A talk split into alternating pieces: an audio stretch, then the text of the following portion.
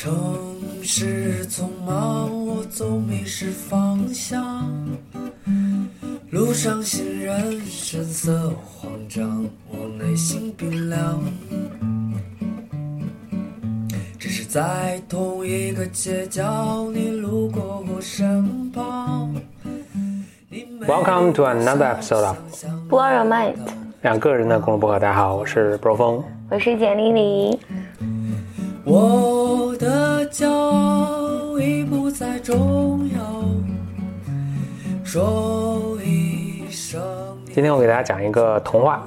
很久没有讲童话了，嗯，这个哎，对，大家都说这个以前讲童话那系列很好，所以我们这个重开。嗯，这个童话呢是是欧洲一个很古老的童话，其实格林童话里面的一个名篇吧，也算，它叫《Water of Life》生命之水。我就开始讲了啊，在一个古老的王国，有一位国王，他有三个儿子。国王呢岁数就越来越大，生了病，越来越病重，眼看这个要这个一命呜呼了。当然就有几个问题了，一个问题是，哎，我们有没有什么办法把国王救好、救活啊？还有一个问题呢是，这谁来继承王位啊？对吧？他把这个三个儿子都比较专心来想这个事儿。就有一天呢，这三个儿子呢就在后花园，哎呀，就是愁眉苦脸的一起商量这个事儿。就正好碰见宫里面那个老头，老头说：“哎，三位王子为何愁容满面？”他们说：“哎呀，这个父王这个病啊，这个没有什么好的治疗方法。”老头说：“哎呀，说我我依稀记得呢，呃，有一个东西叫做生命之水，据说喝了能包治百病，说不定这个呢可以把咱们这个国王救活救活。”大儿子就特别开心，就赶紧找到这个老国王说：“说父王，我听说有这么这么这么回事，我去把这个水，我去找到这个，我去把这个水拿回来给您喝，不就好了吗？”皇上不是皇上，这个国王开始不同意。但是呢，这大儿子就使使劲哀求说，就给我一个立功的机会，他就同意了。这个大儿子就出发了，一出这个皇宫，然后又出了城市，他就骑着高头大马，呜呜就就就快马加鞭跑嘛。就在这个出了这个城之后呢，不远的看到了一个侏儒，嗯，呃，小恶魔，哎，对对对，跟那个《权力全游》里面那个那个小恶魔差不差不多那个。侏儒一看这个王子这个一骑绝尘，就就说：“哎，王子王子殿下，骑这么快去哪儿啊？” 然后就把这个王子给拦下。这个大王子其实心里知道，一出门一直在嘀咕说：“哎呀，我要找这个水，把父王救活，这个王位不就是我的了吗？”啊，他一直想琢磨这事儿，正美呢，哎，看被一个侏儒拦下了。侏儒就说：“这个王子你要去干嘛呀？”这个王子就没好气，就说：“这个重要人物的事儿你怎么懂？你快快闪开！我我急着办事呢，我就跑了。”侏儒就很不满，这么傲慢。嗯嗯，而且侏儒呢，这个王子不知道，这侏儒是有法力的。嗯，侏儒就一般童话里出现 啊的奇怪的人物都是有这这王。子明显没读过这些童话，侏儒就下了个咒儿，这个王子就往前跑跑跑，就是越跑这个路越窄，然后两边这个杉木啊、灌山山林啊、灌木屋就挤压进来，直到窄到这个两边的山和这灌木就把它挤住了。嗯。这样那样弄得他前进也前进不了，就是他想后退，就发现后面也被挤住了啊，这就鬼打墙嘛。啊，就就等于把他包住了。嗯动弹不得，就被包在那儿了。就家里这个皇宫里大家还等他呢，等等等等等等来等去没消息。二儿子说：“哎呀，我的机会来了。”他跟父王说：“我去找大哥和这个生命之水。”老国王本来也不同意，说：“哎呀，别去了，这个已经折损了一元，不能让你再去冒这个险。”儿子说：“不行不行，我一定要去，我一定要去。”就特别特别这个表忠心啊，特别诚恳啊等等。啊，那父王就想，哎呀，也行，要不然你去试试吧。就二儿子也骑匹高头大马也出城啊，这个耀武扬威出了。又出城没多久，哎，又碰着这个侏儒了。嗯，二王子还正想呢，哎，这个我要是弄回来，这大哥，我以前以前竞争不过他，但是这回如果我把这个生命之水弄回来，这王位不是我的了吗？这高兴正美呢。一哎，马来了个趔趄，一看前面停个侏儒，侏儒就说。哎，王子殿下，你这么着急去哪儿啊？这侏儒很贱，你这么着急去哪儿啊？王子说：“快快闪开，我有急事儿。”说了你也不懂，快快闪开。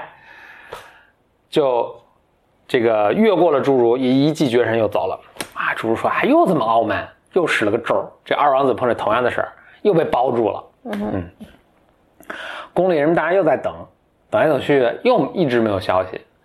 这个小王子就说了，就去找父王说：“父王啊，看来这个大哥二哥都遇到了困难，要不我去吧？”那肯定是刚开始不同意啊，说家里就剩你一个了。其实我在想，其实他等等，这父王死了不就？但小王子是不贪恋这个这个王位嘛，啊，他就想把父王救活，说我去，我来找。开始当然也不同意，但后来实在也没办法就，说哎，那那那你去吧，啊，一路小心。他小王子就骑着马去了。小王子一路走，哎呀，一路走想，哎呀，这生命之水在哪儿啊？我也不知道在哪儿啊，就正愁。哎，突然眼前出现那个侏儒。还是那个侏儒，侏儒说：“哎，王子殿下，你这么着急要去哪儿啊？”啊，王子一看，哎，侏儒突然有人来问，就很有礼貌的说：“哎呀，说是这么这么个情况，咱们国家这个出现这么情况，需要找这个什么水，我大哥二哥都出来没有下落，所以我现在就像我上了。那如果您知道这个什么地方能找到这个水的话，那还请帮我一下啊！”啊，侏儒就很满意说。你这么懂礼貌，我就帮你一下了，啊，还得亏你问我了，你要不自己找呢，你还真找不着。我跟你说啊，你沿这条路怎么走走，怎么几天几天，你能看到一个铜墙铁壁的城堡，生命之水呢就在这里。但这个城堡呢，你进不去，因为它是也是被下了魔法了啊。我给你两样法宝，你用这个呢就能进去。先是拿出一个铁棍儿。然后拿出一块面包，他说：“你到这个铜墙铁壁的城堡前面呢，你用这个铁棍砸门砸三下，这个门就能打开。一打开之后呢，你先不要冒进，这个门门里面一左一右有各有一只狮子，你直接进他们会扑你。你把我这个面包掰成两半儿一半给左边这个狮子，一半给右边这个狮子，趁他们吃的时候呢，你再进去，你就能安全了。”我说：“这狮子为什么吃面包呀？这奇怪。”那小王子说：“哎呀。”谢谢高人指点啊！他就拿这两件宝物，就一路去了。果然，正如这个侏儒所说，他就来到了一个铜墙铁壁的城堡面前。他要拿拿着棍儿，梆梆梆砸了三下，这门儿就开了。哎，看，果然有两只狮子张开血盆大口，让他赶紧，他这个说时迟那时快，赶紧把这面包掰开了，左边一个东西，然后这个狮子就咣咣咣咣吃，他就进了这个城堡了。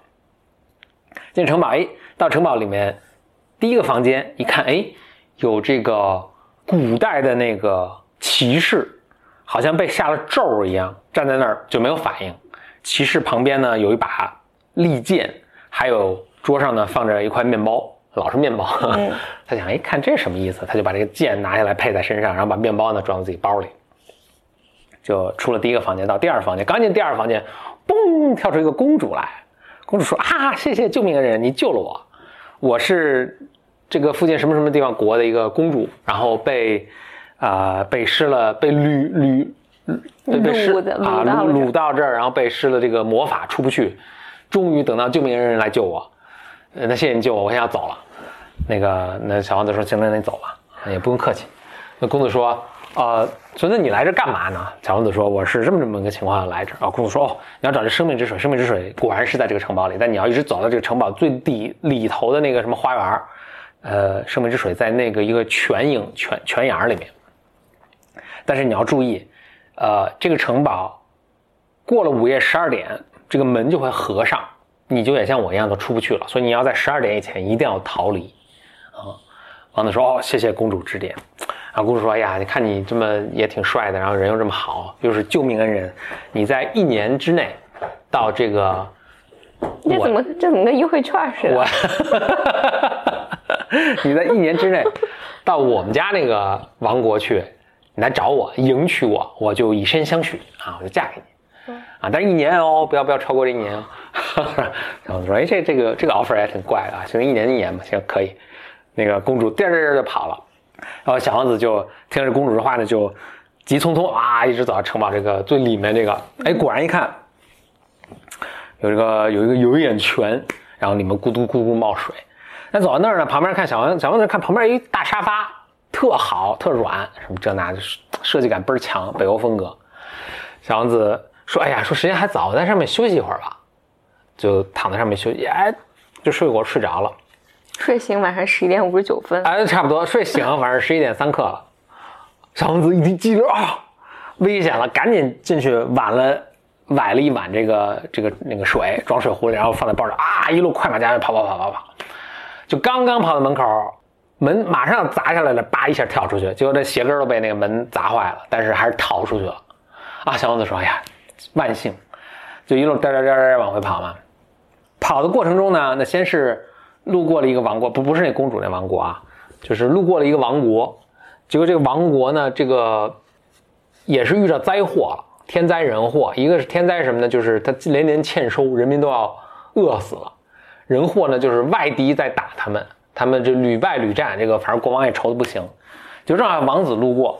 这国的国王就说：“哎，王子能不能帮个忙啊？”王子说：“我这有两件法器，啊，要不然我帮你一下吧。”就这法器果然是特别神奇，就是那个他拿那个剑一挥，敌军这个灰飞烟灭，然后拿着面包呢给大家吃，这个全城的人都来吃也吃不完。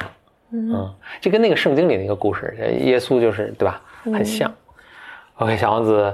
说啊，这这么厉害啊，很高兴，就又拿着，但是人家国王也很好，用完了还还给他了。还的时候说，那我先告辞了。国王就感激不尽。这一路上呢，这第一个国家连续又碰这两个国家，总共碰了三个国家，都是同样的问题，他都用同样的方法给人解决了。我就不不细说啊，反正解决了，我都感激不尽。小王子呢，啊，但是他心里也有事儿嘛，他要救他这父王，就赶紧回家，回回回回回，哎，回到城门外，就碰上这侏儒了。哎，猪说：“哎，看，哎，看来你顺利完成了任务回来了。”像小王子说：“哎，谢谢高人指点。说我在路上还拿我在城堡里还拿着这两个东西。”这个猪就跟他说：“哎，这两个东西都是这个神物啊，你放到你放回你们国家，你好好这个保管啊，能够保证保佑你们国家兴旺。”嗯，但特别逗的是，他就没跟人说碰是美女的 事儿，没没说。就这王子转头就要走，突然想了一事，说：“哎，说我有两个哥哥也从这儿走过，你有没有看见过他们？”呃，这个侏儒就说：“哦，这个这两个人确实有，呃，但是呢，这个他们良心大大的坏，我已经使咒给他们箍起来了，你就别管他们了。”哎呀，这王子小王子说哭诉说：“哎呀，好歹是我哥哥，就看在我们这个兄弟情面上，就把他们放了吧。”开始这个侏儒不同意，但是呢，小王子左求右求，左求右求，侏儒说：“还行吧，那放，但是你一定要小心，他们俩良心大大的坏。”呃，小王子说：“行行，记下了。”侏儒呢，就使个解个咒，解了咒，然后这哥俩就回来了。回来碰上这个小王子了。就一路上呢，但他们离离离家还有距离了。他们一路上就问说什么情况，小王子就把一路上这个情况啊啊细细的道来。OK，道来不要紧，他们继续走。这大哥二哥就商量，哇，这回去他弄了，本来他是我完了你，你完了才能他，对吧？才能这个王位才能传到他。等现在一看，肯定这个父王最喜欢他了，他肯定当当国王了。他当国王还有咱俩的好枣吃吗？不可能啊！我们不能，我们必须得干预一下。就趁这小王子睡觉的时候呢，倒了一碗海水，就把他那个水倒出来，倒他们自己的壶里了。倒了一碗海水，倒到他那个原来那壶里，然后假装不知道。那小王子一路都跟他们说的，就就什么都说了，就说。我碰上侏儒啊，我我我我拿着宝物啊，我拿生命之泉，然后碰美女啊，什么一年之后这个这个优惠券都有效啊什么的，大个儿个都记住了。回到王宫，这个父王都病的就不行了嘛，小王子就特别着急，就赶紧说父王这个水来了，就拿了一碗海，他不知道啊，但是拿一碗海水给这个老黄老光一喝，老王一喝哇，差点呛呛背过气去，说你害我。小王说不会啊，这怎么什么情况啊？这时候大哥就上来，大哥二哥一起上来说，哎呀父王。这个他拿这个恐怕不是生命之水吧？我看这个小子想害您。我们是拿的父生命之水，就把这个水给父王喝。父王一喝好了，就很怒，就下令就把这小小王子给抓起来了。抓起来之后呢，大个儿又很欠招的过去说：“哎，你看你现在什么了？我跟你说，我们把这水又偷换啦，你现在就甭想活命啦，什么等等。”他非就就显摆了一番，然后他们就回去了。回去之后，小王子就想：“哎呀，这个就很倒霉嘛。”这父王呢就想，这孩子太坏，不能让他活，就命了他一个亲信的一个猎人跟他说，说这个我们这个小王子太坏了，害我，你带着他，你骗他到到森林里说要打猎，然后你把他宰了吧。哦这个父王也很嗯，不过我想父王就直接宰就宰了，为什么还要要让人骗人什么样的？总之吧，那这个也是童话故事中经常出现的啊，但是你也能猜到大概的结果。就猎人就带着他去，哎呀，带着去，但是看这个小王子心中特别不忍，他觉得这个孩子不不会那么坏吧？就他就正想使剑要要宰这孩子的时候，这小王子看见说：“哎，你想干嘛？咱们不关系挺好的吗？你这是干嘛？”哎呀，这猎人一下就是忍不住了，就说：“哎呀，是这么这么回事但是呢，我实在下不了这个手，要不呢，你你就走吧，你快逃吧。”啊，我就回去就跟他们说，就已经把你宰了，你赶紧逃吧，就再也别出现了。小伙子说：“哇，那多谢不杀之恩，这个改日再聚了啊，就走了。那 就来日大恩，来日再报，再报就走了，这就隐姓埋名，就流落他乡了。然后又跟王老国王说说，哎呀，已经宰了，老国王这才安心。就没没过一段时间呢，哎，突然临临近的也不是临近，反正就有三个国家。送这个供奉，或者就是来来来来酬谢，送大礼。老公说什么情况？呃，这个呃问大儿大儿大家都不知道。呃，然后这个就是三个国家的使臣都来，使臣就说：“哎呀，说你路上有一个孩子啊，啊他说你们国家的最小的王子，然后用了什么神器救我国于这个危难，我们所以我们现在我们特别感谢来谢你们，然后这个这位贵人能不能出来啊？什么我们来谢他。”哎呀，老光一想，不会是不会是我错怪了他吧？对吧？这个这对得上啊，就很沮丧。回来就茶饭不思，就说：“哎呀，我错怪了这个孩子。”对，错怪这孩子，说我想给他把这个尸首找回来厚葬啊，就找这亲信猎人。这猎人说：“哎，这个您别急，其实呢我没杀他，他已经逃走了，但我也不知道去哪儿，但是说不定还活着，我们就告昭天下让他回来吧。”国王呢大喜，就告昭天下说：“哎呀，这王子你回来吧，这个什么这的，错怪你了。”与此同时呢，好长的一个童话啊，对对对，很长的一个。与此同时呢，这个大王子和二王子啊，现在还想还想着公主呢，说：“哎，这一年也差不多快到了，这这这个是并行啊，就是小王子已经流放了嘛。”大哥就想，要不我去试试机会吧，说不定公主能跟我呢，对吧？他就他也知道这个，因为小王子那天跟他说了这个这个所在嘛，他就一路骑着马就去找公主了啊。那这边先不表啊，就公主回到这个他老家之后呢，就说了跟家里说这个事儿，家里当然也很支持。他们就公主就说：“哎，你看我这城堡啊，我说公主城堡在这儿，说咱们来修这个修一条黄金大道来迎迎接我们这位救命恩人，就用纯金打造了一条大路，从这个城门口一直到公主的这个。”花房嘛，或者公主的城堡啊，黄金打造了一条大道。公主就跟这门卫说了：“说，你看来的人，来来迎娶我的人，如果他从左边这条偏道这个旁边这条路走，小路走呢，那他不是；如果他从右边这旁边小路走呢，他也不是。他如果直直径的就从这个中间这条黄金大道上走过来呢，他就是驸马，你们让他进来。别的两边这个岔路走进来都都不是，你都别让他进。”那回过来说，这大王子，大王子就到了嘛，到了，哎，到了这国家，一看，咦，一条黄金大道，骑马刚上去，一想，哎呀，这个路修这么好看，这黄金这么尊贵，我别给人弄脏了。他从从左边这条路，小路走吧，土路走吧，就沿着土路走走走进，走到门卫这儿，说我来迎娶公主，我救了公主啊，什么这那。门卫一看，说你从这边土路走来，就是不能进，就把他支走了。这个大王子走了之后呢，二王子就想，我可不能让老大占了这个便宜，要不我来，我也来试试吧。他也快马加鞭，也来找到这个公主这儿。一看到黄金大道，他都要走上去了。一想，哎呀，别给人弄坏了，他就听起来还挺懂事的。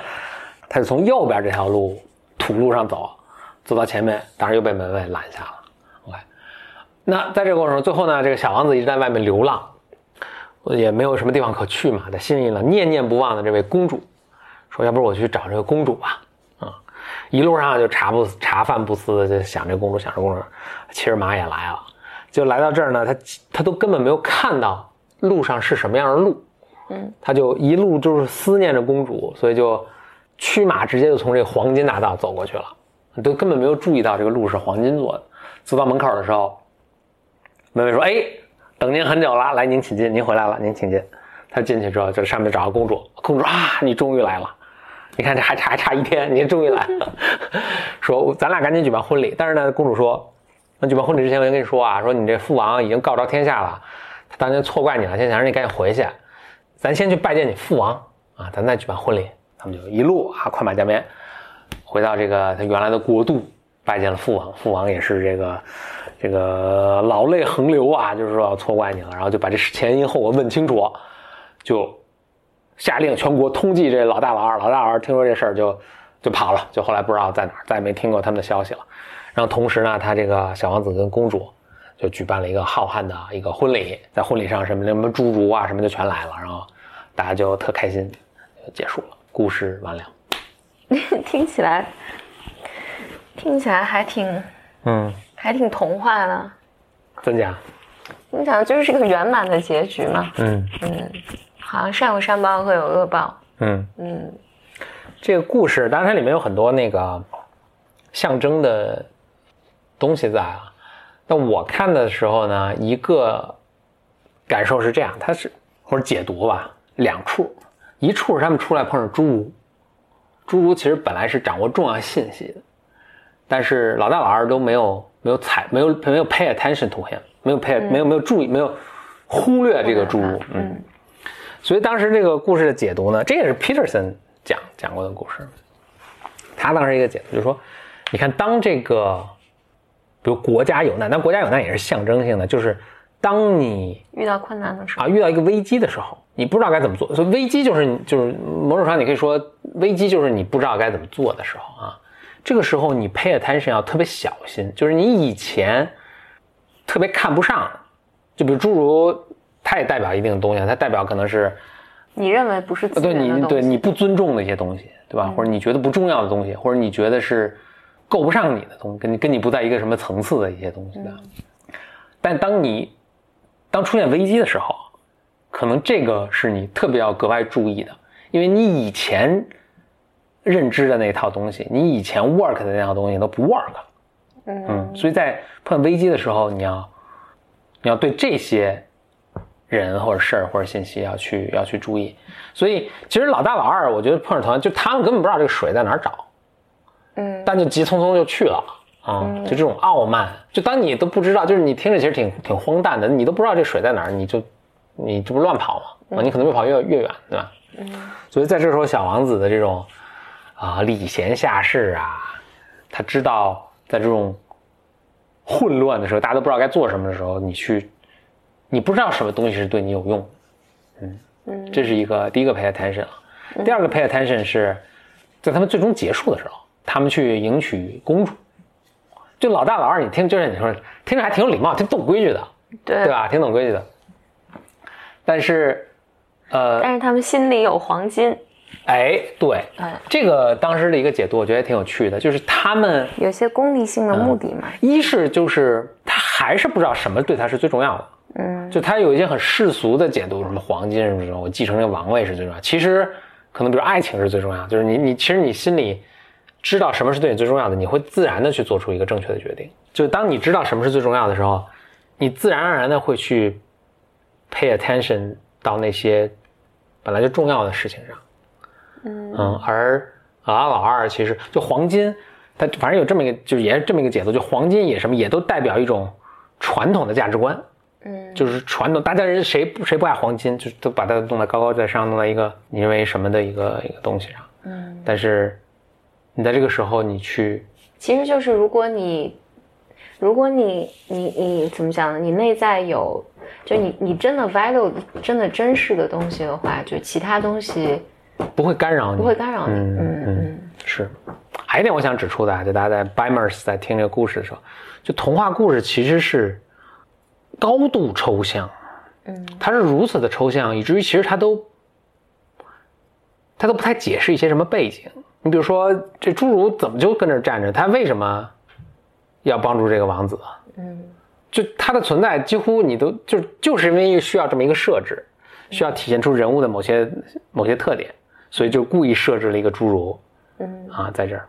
但是有趣的是，比如说我们在听故事的时候，并不会特别去细细究这些东西，说哎，你为什么有个侏儒，或者这公主为什么会在那儿，这前因后果是什么什么情况啊，都都都没有。就它它里面大家的动作还有人物设置都是特别简单的，嗯嗯，但是我们听还会觉得挺有意思的，嗯。就是因为或者说这是一个值得值得琢磨的一个事情，因为你不是听所有故事你都会觉得有意思，对，而且有时候你会有些背景你不介绍，你就会又觉得特别奇怪。所以你是想说，就是有的时候就肯定有一些信息是特别关键和重要的，呃，就跟你看那个英文字母，嗯，就如果它的顺序就哪个字母去颠倒颠倒顺序，并不你还能还能阅读，对，并不会影响你的阅读。嗯但是有一些东西如果不对的话，就会非常影响你阅读。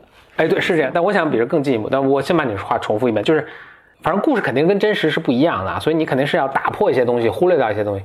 但是你打破哪些，忽略掉哪些，你怎么去讲，这是有讲究的，不是随便讲都是什么可以的。所以，比如说我们会看一个特别奇怪的电视剧，就真人演的电视剧嘛，都是按说都是很很写实的，但是你就说，哎呀，这人不是这么行为的，对吧？你就就就无法接受，特别跳戏。嗯嗯嗯，所以你能打破哪些，不能打破哪，那就是大的，不是艺术大师啊，莎士比亚什么，他他是就把握特别好。当然，很多童话的也都也都把握特别好。嗯当然，我要更进一步说，那为什么有些东西是能打破，有些东西是不能打破？有些东西可以忽略不介不介绍，有些东西就不能忽略不介绍。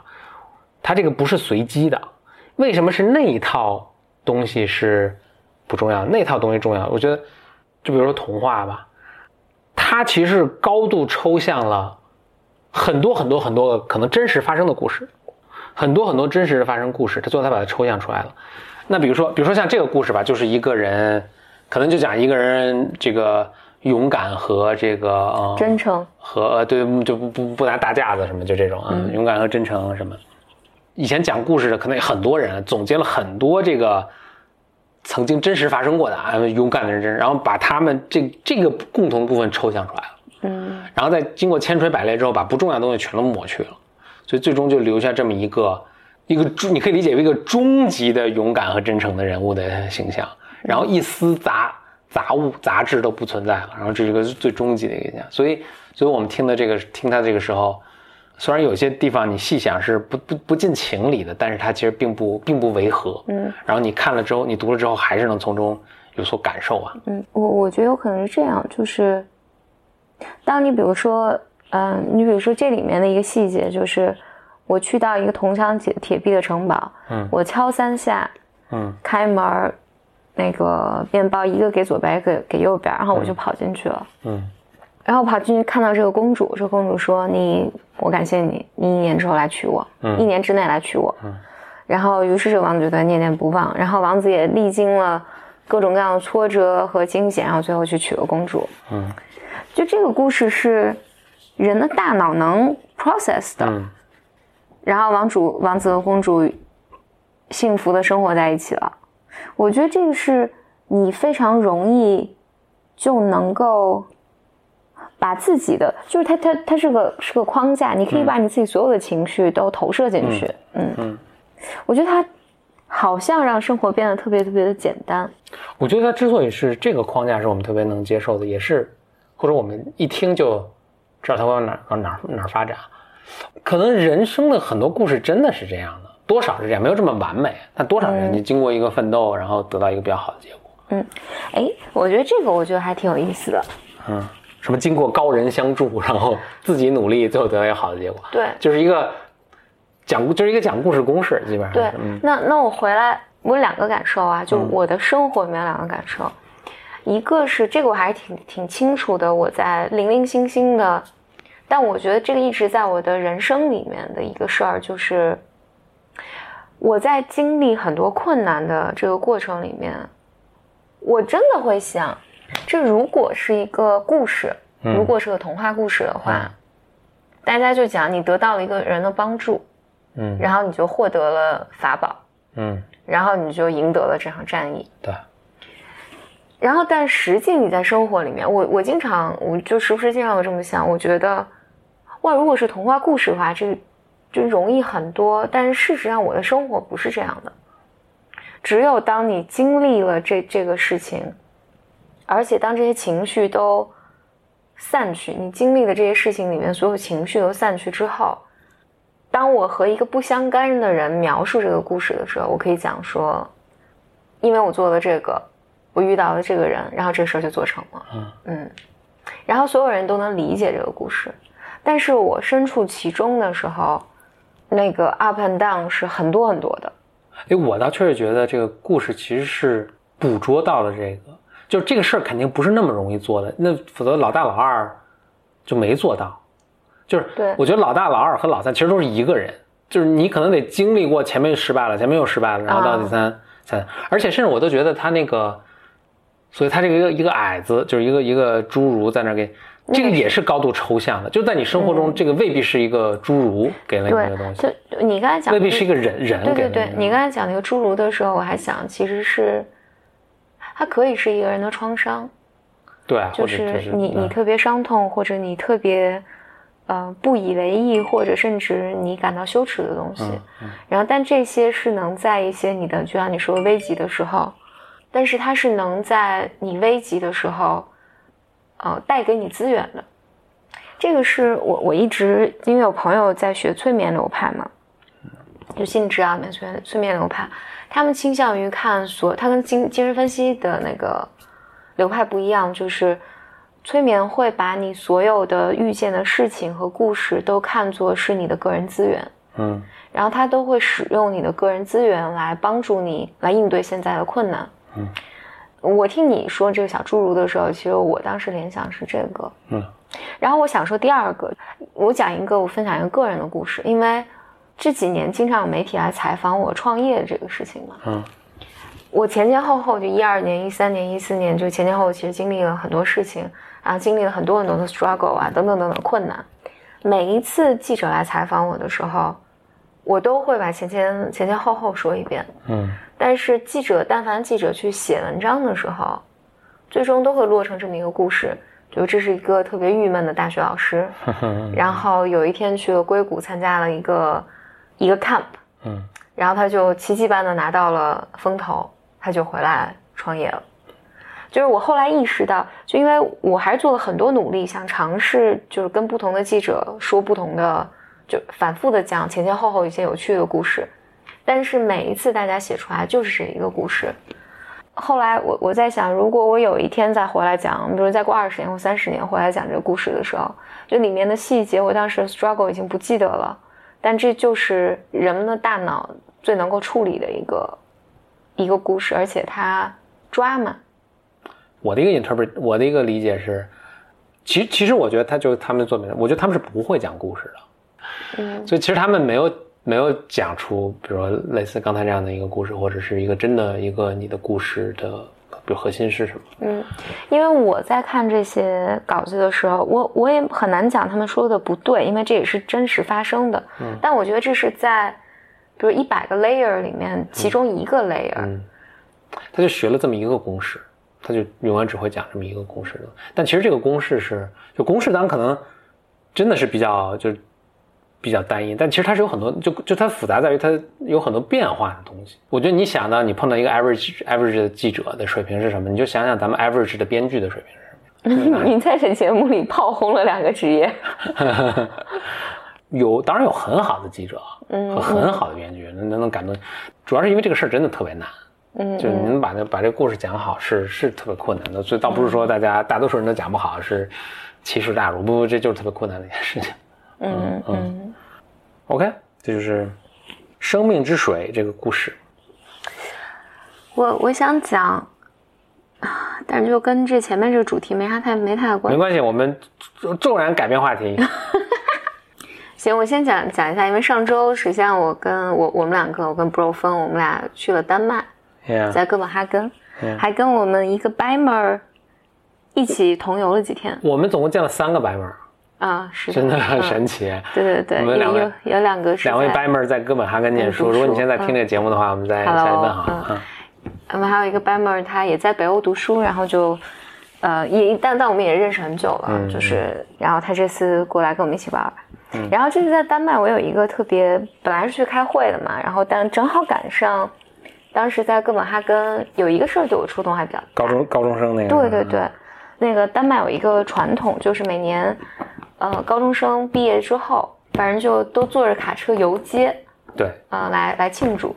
嗯，然后我们在那几天，应该正好是他们正好是他们在，最热烈的那个对对对，呃，这些年轻人们都就是在在这种特别我不知道怎么形容那个卡车，我给大家形容一下，就是有点像咱们以前那个什么东风啊、解放牌那种卡车，呃，就有一些是那种就特挺复古的那种卡车，嗯。然后卡车上面，你看后面有一个运货的那个、嗯那个啊，嗯对，那个那个，就他们这帮学生就都嗯在里面，呃，可能比如说十几个、二十几个人，然后开特别吵的音乐，嗯啊，这是一个，然后每人拿着啤酒。另外，这些学生都有一个固定的标志是，他们戴着一个像水手帽的那么一个小帽，就特特别有特色啊。白白白色的小我我当时在那个城里逛的时候，就看见大家，我在想这是什么帽嗯子，但后来我们反正也问当地人，就问出来。我当时还想买一个呢，他 说你没资格。后他说，他说这个真的是他们是完全每一个人都是定做的，这是嗯。丹麦一百一百年的传统，就是每一个高中毕业生，我猜是毕业的啊，可能没毕业就拿不着了，但是他们会给你定做一个，然后里面有你的什么学校啊，什么你上什么课啊，你的名字叫什么，所以这个没也没地儿买，所以就确实很遗憾没买到，啊、男生女生都戴，所以每个人十几个二十个年轻的小孩儿戴这个帽子。衣着暴露，啊、然后特别大的声儿大音乐，然后他们哇，这个呼天喊地的，就是特别大，然后向所有路人招手啊，这个这个他们车，因为他们城也真的没多大，因为这个哥本哈根总共五十万人，就是很多卡车绕这个城到处大街小巷来回开，特别吵，而且。嗯，嗯，而且大家还要到咱也没拍几张照片啊，没拍，因因为他们太网上肯定也能搜到、啊。对，然后他们嗯，然后大家会到那个就是市中心有一个广场，一个水池里面就跳进去，跳进去跳舞，群魔乱舞一段时间，嗯然后再跑出来。我自己有一个特别大的感慨，这样的，你就觉得这些年轻人们在绽放，嗯。嗯，嗯。就是他，我我不知道怎么描述比较合比较合适，就是他们不害怕于引起任何样的关注，嗯。就是他们此行的所有目的，就是你们都看我，你们都看我，这就是我我们的时间，你们都要为我来庆祝。嗯。然后我觉得每个人在上面的感觉都特别的骄傲，嗯。然后他们很远就开始向你招手，就是你你也要跟他互动，就好像就整条街的人只要见到他们，你都要去嗯。进入他们的那个磁力场。嗯，我自己觉得这个是亚洲文化非常非常少的东西。嗯因为我们是非常非常害怕引起关注的。，yeah，然后好像如果是这是我们的一天，或者这是我们的节日，你都是要谦虚谨慎、小心翼翼的。嗯嗯，我觉得这个是特别特别大的不同。因为我们后来住那个酒店，正好旁边应该是一个高中的学校，嗯。然后我们看到大量的高中生就是彻夜在晚上在在在在他们学校下面那个棚子下面喝酒，嗯。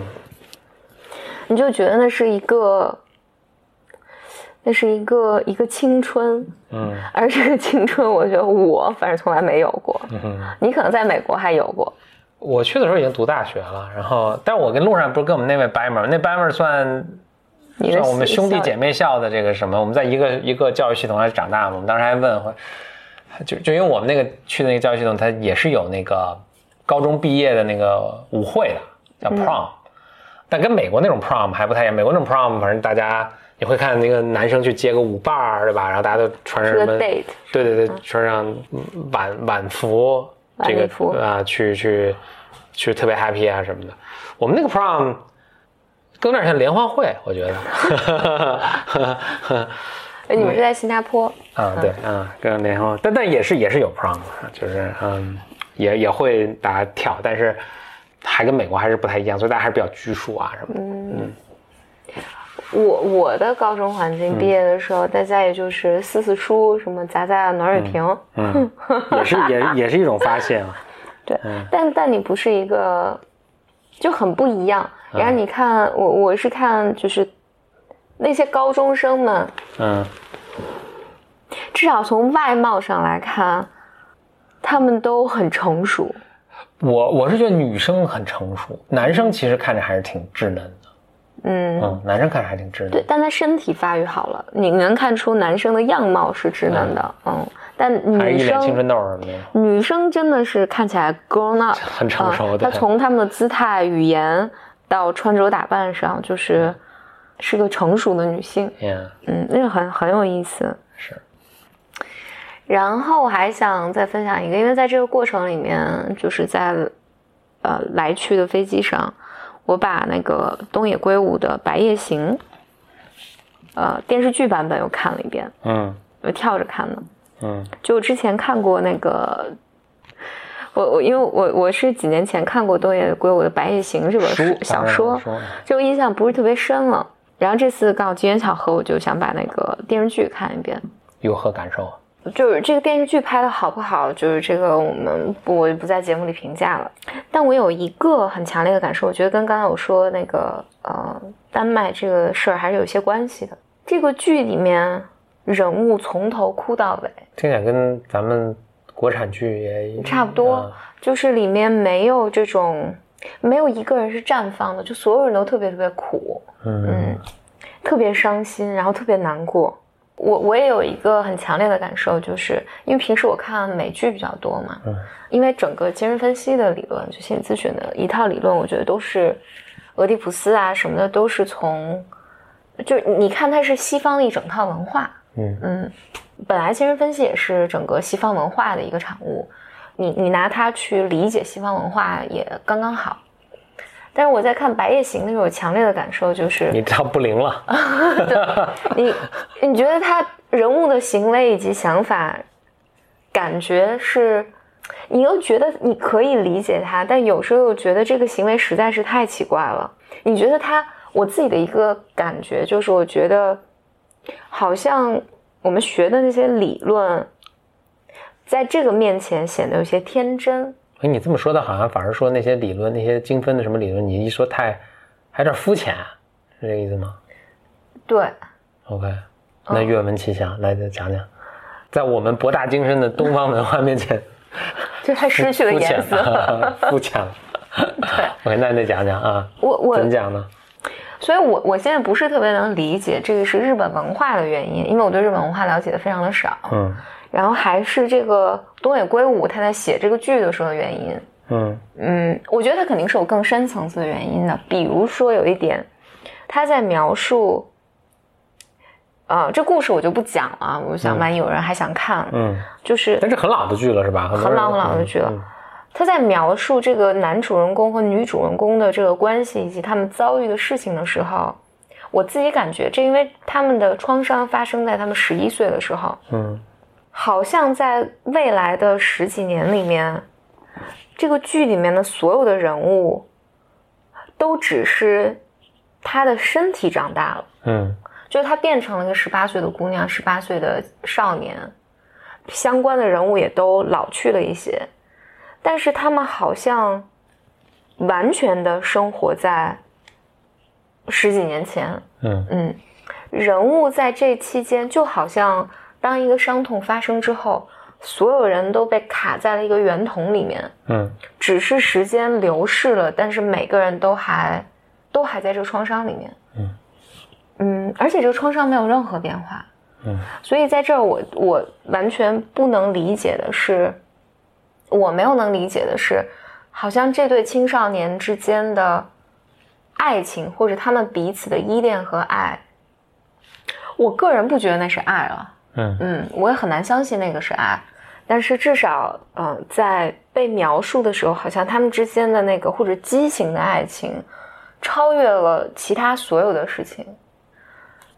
所以我自己的感觉，要不然就日本这个民族，它是有非常非常沉重的创伤在的，所以使得人好像是不能不能长大。所以你你你用他的说，你你没有办法小范围内你是可以理解，就是他们的行为，就他们在他原来的家庭里面受到的影响以及行为的。但是你放在一个长的时间轴距里面，你觉得他的那些感受和行为，或者他的动机是更复杂的。但这个复杂里面后面是非常非常沉重和不能被使用的东西。嗯，对我整体有一个这个强烈的感受，所以这个也是我自己在讲这个和讲丹麦这个事儿心里是有联联系的，可能大家并听不出来。啊，来讲讲，讲讲。我我只是觉得，你看到就是丹麦的这群年轻人们，就大家人家活成那样，活成那样，然后日本人活成那样，对对，活的这不挺 挺好，挺好理解。对对对，大概是这样的，就是这这个对比还是，就是对比非常的呃极端。嗯嗯，我就想表达一个感慨吧，我也我也表达一个感慨，我觉得对于我看到他们的时候就很遗憾，我觉得我自己的青春。我自己年少的时候，甚至我觉得到现在，我觉得都还生活在某种程度的恐惧之下，就是你害怕犯错呀，嗯，你觉得不能，嗯，不能 draw too much attention，你不能站在一个游街的卡车上面端着啤酒，就是放巨大声的音乐，要所有人都来为你庆祝，嗯嗯，就是这个是我们的文化里面很少不能允许的。嗯，这个我也想到，就是是我在十年前那个时候，我就记得我跟一个朋友聊天的时候，我的朋友就说：“哎呀，你看换每个台，就是那个电视剧的片花、片头、片尾，都是大家特别强烈的在哭泣，嗯嗯，在哭泣，在呐喊。我自己觉得这个是有文化的一些背景在的，虽然。”我就抛砖引玉吧，大家如果有什么想法，就欢迎你在微博上和我们讨论，或者，呃，也可以发你的想法到到邮箱 bymclub at outlook 点 com。嗯，你可以发邮件，呃，也可以发留言到公众微笑简历里的后台。嗯嗯，那好啦，这个就是我们今天这一期 Blur Mind。拜。好，我们下期节目再见。拜。我的骄傲已不再重要，说一声你好，紧张不得了。你的脸上写满了。